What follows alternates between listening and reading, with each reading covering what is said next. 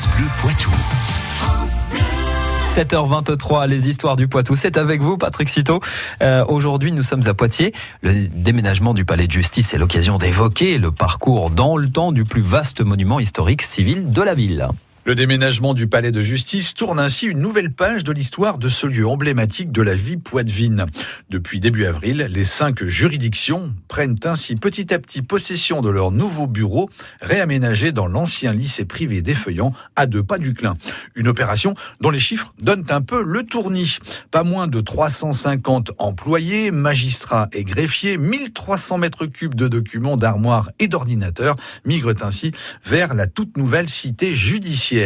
Après plus de deux siècles de présence, la justice quitte donc le palais et ses quelques 6500 mètres carrés situés mmh. en centre-ville de Poitiers. Alors, quelle est l'histoire de ce monument?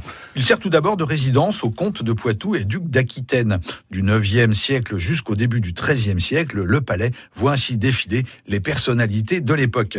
Il sert notamment de résidence à Aliénor d'Aquitaine, à ses deux époux successifs, Louis VII, roi de France, puis Henri II, roi d'Angleterre, et leur fils Richard Cœur de Lion. À la fin du XIVe siècle, le palais connaît quelques aménagements.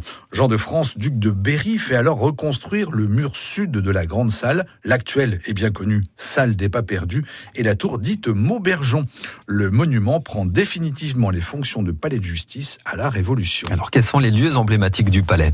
La salle des pas perdus est donc notamment très connue euh, des Poitvins. Quand on entre dans le palais, on est réellement impressionné par ses dimensions. Elle fait ainsi près de 50 mètres de long sur 17 mètres de large, soit un peu plus que la surface d'un terrain de handball.